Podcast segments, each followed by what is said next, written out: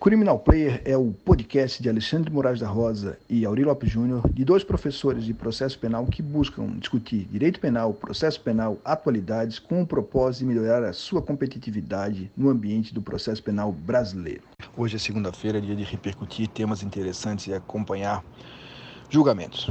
Falaremos sobre a aplicação da pena, o que está sendo discutido hoje, atualmente e ainda é pendente de julgamento, que é o recurso extraordinário 593-818 de Santa Catarina, em que se discute a aplicação da pena, mais especificamente a aplicação ou não do artigo 64, inciso 1 do Código Penal aos maus antecedentes, presentes nas circunstâncias judiciais do artigo 59. Para tanto, escalamos Fábio Piló, que é advogado em Minas Gerais, professor de processo penal e que nos se apresentará agora. Diz aí, Fábio Piló, quem você é?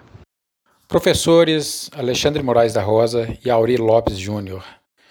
É, eu gostaria, primeiramente, de agradecer pela oportunidade de participar do podcast Criminal Player, é, parabenizando aos senhores pela criação de um canal que visa a democratização do aprendizado.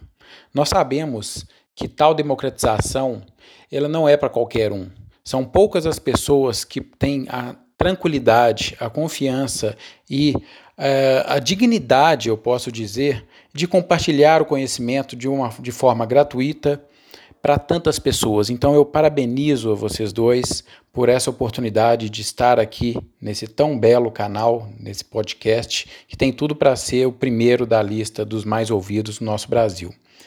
Então, é, dando início, meu nome é Fábio Piló, eu sou advogado com atuação exclusiva na esfera criminal, bem como professor e escritor de Direito Penal e Processual Penal é, do Grupo Croton de Ensino Superior.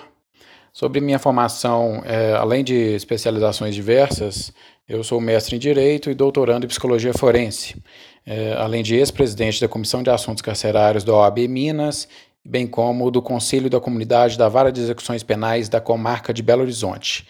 Então, tratando de um tema muito instigante e atual, qual seja a eternização dos maus antecedentes, eu espero colaborar com todos os ouvintes. Fábio, feito isso, vamos situar o nosso ouvinte acerca do que está em julgamento no recurso extraordinário 593-818 de Santa Catarina. Como dito, sobre eternização dos maus antecedentes, eu viso analisar aqui, especificamente, um julgamento que está em andamento no Supremo Tribunal Federal, qual seja o recurso extraordinário 593-818, o qual visa a discussão sobre a aplicação ou não do artigo 64, inciso 1, eh, aos maus antecedentes. O artigo 64, inciso 1, como todos sabemos, trata da, do período depurador, aquele período superior a cinco anos após o cumprimento da pena, o qual vem sendo aplicado por alguns magistrados de piso, bem como tribunais, Superior Tribunal de Justiça e o próprio Supremo Tribunal Federal, também aos maus antecedentes, considerando-se o período de cinco anos após o trânsito em julgado é, para os efeitos de não reconhecimento dos maus antecedentes. Então, fazendo uma analogia ao 641, que, deixando bem claro, ele prevê a aplicação tão e somente na letra fria da lei a reincidência, que, como sabemos, é uma trata-se de uma agravante reconhecida, aplicável na segunda etapa da dosimetria de pena. Qual que é a situação atual? Nós temos esse julgado no RS 593-818, que, pelo placar de cinco votos a um, é, vem dando é, parcial provimento ao recurso extraordinário, que foi aviado pelo Ministério Público. Tá? A gente precisa trazer essa informação. No ano de 2008, o Ministério Público de Santa Catarina. E é um recurso extraordinário que ficou parado por muitos anos e foi colocado em pauta no dia 15 de agosto de 2019, onde teve o julgamento por cinco votos a um, por enquanto, com pedido de vista do ministro Marco Aurélio. Então, até o presente momento, nós temos o ministro Roberto Barroso, bem como o Alexandre de Moraes, Edson Fachin, Rosa Weber e Carmen Lúcia, todos eles dando parcial provimento ao recurso no sentido eh, do reconhecimento dos maus antecedentes no artigo 59 e sua aplicação ad eterno, ou seja, uma eternização dos efeitos eh, da condenação anterior, ou seja, não aplicação do artigo 641 que trata do período depurador, período de cinco anos. Então, no caso de uma condenação é, exarada há mais de cinco anos, ela poderia sim ser considerada para efeitos de reincidência, nos termos do artigo 59. Ocorre que a gente, nós temos uma divergência muito grande dentro do próprio Supremo, o qual, em sua segunda turma, majoritariamente entende pela aplicação, sim, do artigo 64, inciso 1, aos maus antecedentes. Ou seja, após o trânsito em julgado, em decorridos mais de cinco anos, não poderia ser considerado aquele fato, aquela condenação, para efeitos de maus antecedentes na primeira fase da dosimetria da pena.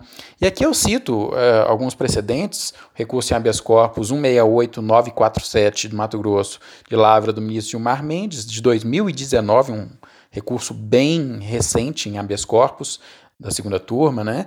O habeas corpus 133077 2016 da ministra Carmen Lúcia. Da primeira turma, eu cito o habeas corpus 115304 de 2016 do ministro Marco Aurélio, bem como o RHC 118977 do ministro Dias Toffoli de 2014, ou seja, não se trata de um de uma decisão recente. Então, é, é, visível que há uma divergência muito grande sobre o assunto, sobre a aplicação ou não uma interpretação analógica do artigo 641 aos maus antecedentes, ou se somente é, a reincidência, como quis o legislador, que não trouxe ao artigo mencionado a figura, a palavra maus antecedentes. Então, é, a decisão ela vem nesse sentido. O ministro Marco Aurélio pediu vista do julgamento, pediu vista dos autos, e atualizando ao ouvinte, ele fez a devolução desses autos no dia 3 de setembro, recente. Ou seja, acredito que não deva demorar muito para que seja pautado novamente a continuidade do julgamento. Então faltam alguns ministros para proferir o voto, mas por enquanto 5 a 1 pela não aplicação do 641 aos maus antecedentes, ou seja, crimes cometidos há mais de cinco anos podem ser reconhecidos pelo magistrado quando da aplicação da pena para efeitos de maus antecedentes. Fábio, com isso a gente pode situar o leitor melhor, sabendo que o Supremo tem duas turmas e as turmas hoje em dia são, pensam diferente em relação a essa questão. Poderias explicar para nós, então, como fica a incidência da súmula 444, os três momentos e como é que é essa divergência em relação ao artigo 64, inciso 1? Apenas ressaltando que quando falo em artigo 641, eu quero dizer artigo 64, inciso 1 do Código Penal.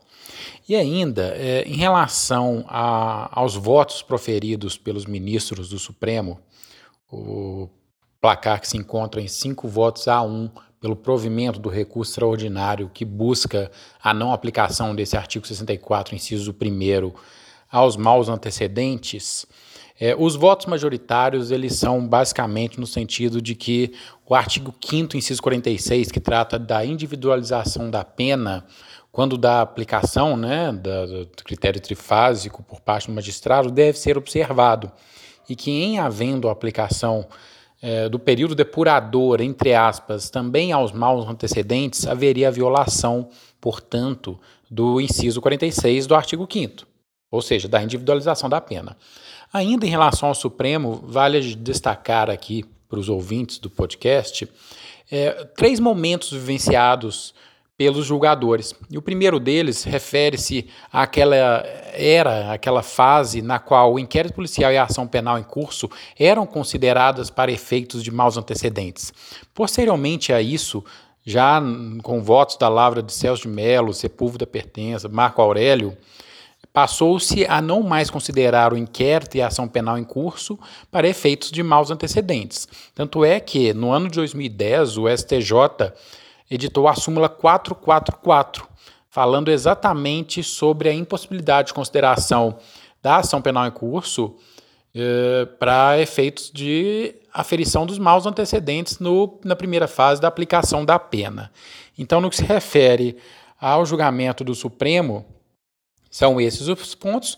E ainda nós temos o voto é, do Ricardo Lewandowski, que foi a favor da aplicação do artigo 46, basicamente dando conta de uma violação ao inciso 47, a linha B do artigo 5 da Constituição, que fala do caráter da proibição de penas de caráter perpétuo.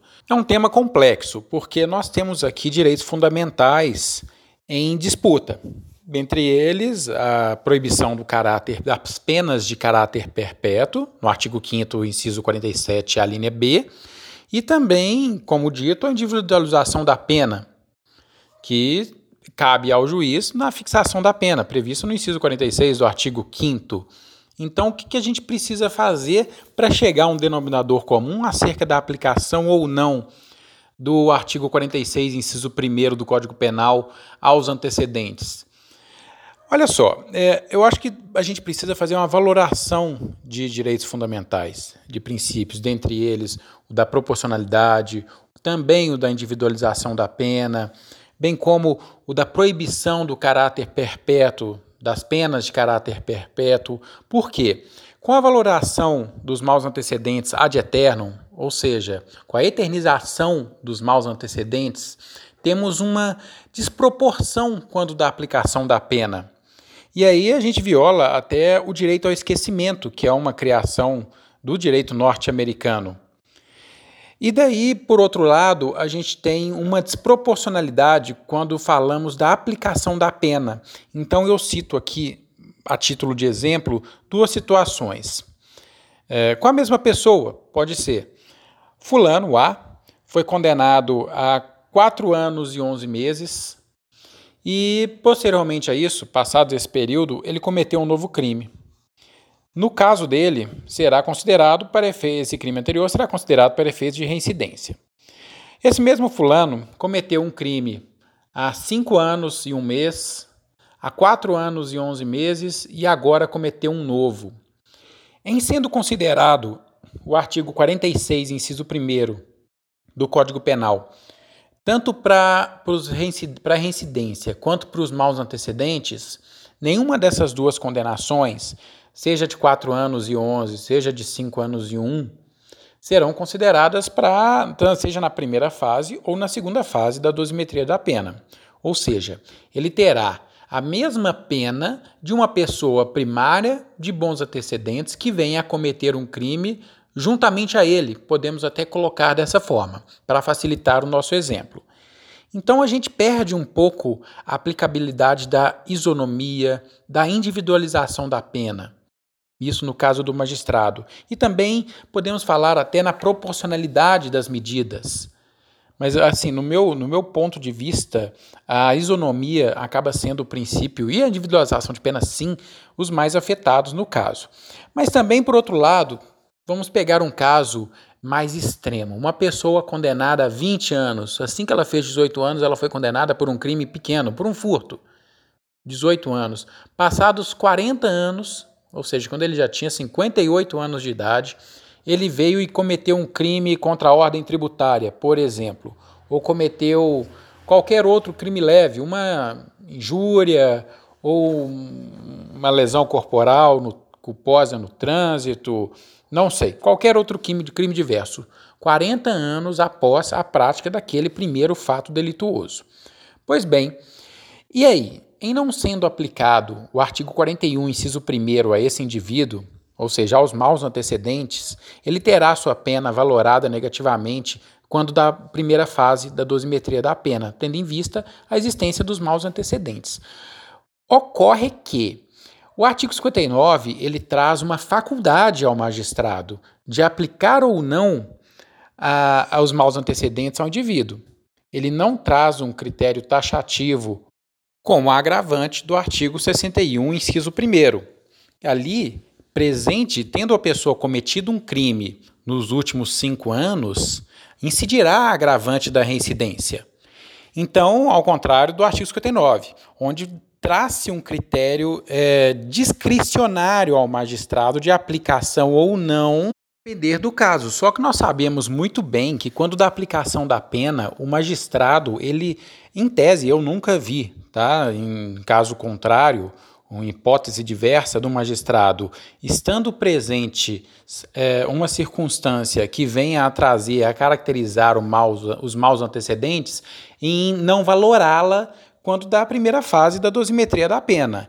Então, se a pessoa possui, por exemplo, dois crimes transitados em julgado, é, cometidos anteriormente à prática do novo crime, do novo crime um deles vai para agravante do artigo 61, inciso 1 do Código Penal, e o outro vai, consequentemente, para o artigo 59, no que se refere aos antecedentes, sendo a pena aí majorada e um sexto, um oitavo, a depender da teoria utilizada pelo magistrado. Então, em tese, essa possibilidade, essa faculdade do magistrado valorar negativo, negativamente ou não a culpabilidade na primeira fase, ela existe na teoria, mas na prática a gente sabe que não funciona, funciona muito bem. Então, o que, que nós temos? É, a, até mesmo através desses exemplos mencionados de um crime praticado mais de 20 anos depois, uma, eterna, uma eternização dos efeitos de uma condenação. Isso é razoável? Isso é justo? Isso viola ou não o caráter de proibição da perpetuidade da pena previsto no artigo 5, inciso 47, a linha B da Constituição? Os, os magistrados do Supremo vêm entendendo, em sua maioria, que não violaria o, o direito fundamental à proibição de penas de caráter perpétuo. E sim, é, em reconhecendo a aplicação do artigo é, 64, inciso 1 aos casos narrados, violaria aí sim o artigo, o inciso 46 da norma em comento. Ainda nós podemos falar da vontade do legislador ou da falta de vontade do legislador ao não trazer a previsão dos maus antecedentes dentro do artigo 64, inciso 1 do Código Penal. Porque, como bem sabemos, não há uma previsão específica é, do que seriam os maus antecedentes dentro do Código Penal.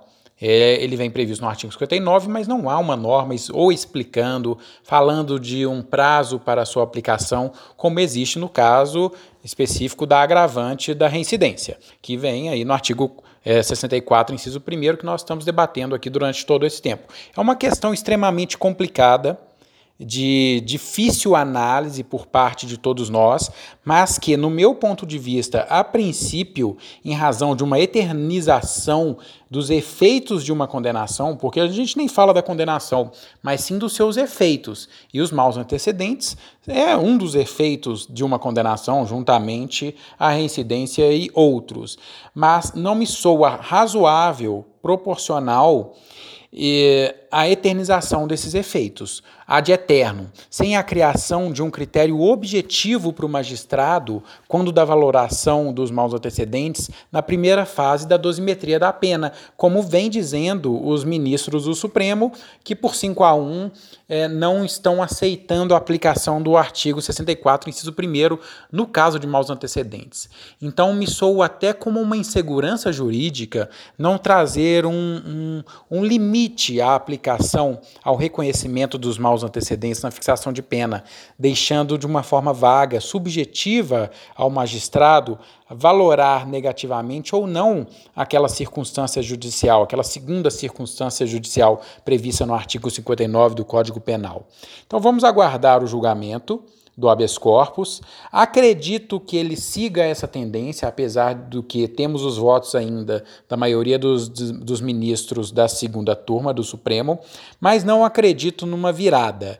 Então, é, entendo que é, prevejo que tenhamos sim uma a não aplicação mais como muitos magistrados e desembargadores e ministros vêm fazendo, do artigo 64, inciso 1, analogicamente no que se refere aos maus antecedentes. Resumindo, passado-se o período de cinco anos após o trânsito em julgado de sentença penal condenatória, esse fato, em havendo cometimento de um novo do novo tipo penal, do novo crime, será considerado na primeira fase da dosimetria da pena por parte do magistrado quando da fixação da pena. Infelizmente, é uma tendência que nós estamos observando, apesar de diversos votos em sentido contrário, ou seja, valorando, reconhecendo a aplicação do artigo 64, inciso 1, analogicamente aos maus antecedentes. Mas a tendência do Supremo é sim em pacificar pelo pleno a não incidência do artigo 64, inciso 1, aos crimes eh, cometidos há mais de cinco anos, ou seja, na análise dos maus antecedentes. Agradeço muito ao nosso querido Alexandre Moraes da Rosa e ao professor Auri Lopes Júnior. E novamente parabenizo por essa oportunidade de falar aos seus ouvintes, bem como de criarem esse canal para a democratização do ensino jurídico, especialmente das ciências criminais. Um grande abraço e fiquem todos com Deus. Vocês viram que a, o recurso ainda está pendente de julgamento. Nós temos um voto bem interessante do ministro Ricardo Lewandowski, mostrando a necessidade que nós não tenhamos repercussões perpétuas em relação às pessoas, direito de esquecimento, como foi bem trabalhado pelo Fábio Piló. E essa é uma discussão atual, porque repercute, mesmo que seja uma questão vinculada à primeira fase da aplicação da pena, o artigo 59 das circunstâncias judiciais do Código Penal, nós temos uma possibilidade de que, pouco a pouco, isso acumulado signifique uma quantidade assustadora de pena a ser aplicada às pessoas desse país. Então, nossa ideia aqui de fazer com que você possa aumentar a sua competitividade é ampliar o julgamento. Sugerir que você acompanhe o recurso extraordinário 593-818, tem no, no YouTube o julgamento, o amigo Cúria, que foram três participantes, tentações orais. Então vale a pena ver ali os votos do ministro e acompanhar como o Supremo deliberará. Voltaremos aqui informando o resultado final do julgamento, esperando que haja uma reversão da, da postura atual do Supremo Tribunal Federal, vinculando-se àquilo que nós defendemos do processo penal democrático, com respeito e garantias às liberdades individuais. Um grande abraço, valeu Fábio Piló. Criminal Player tem o apoio da editora Emais e no site www.emaiseditora.com.br você encontra material de apoio, informativos, o meu sobre direito e tecnologia, lançamentos e material de complementação da leitura do podcast Criminal Player. Um grande abraço.